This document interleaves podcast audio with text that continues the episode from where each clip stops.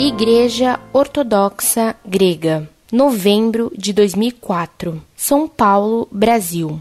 Finalmente, a canalha da Igreja Católica resolveu pedir perdão pelos pecados cometidos contra os gregos. Bastaria agora eles pedirem perdão aos povos americanos, asiáticos e africanos pelos séculos de desgraça que a sua maldita instituição cometeu. Essa igreja se provou ser apenas instrumento do diabo ao invés do de Deus.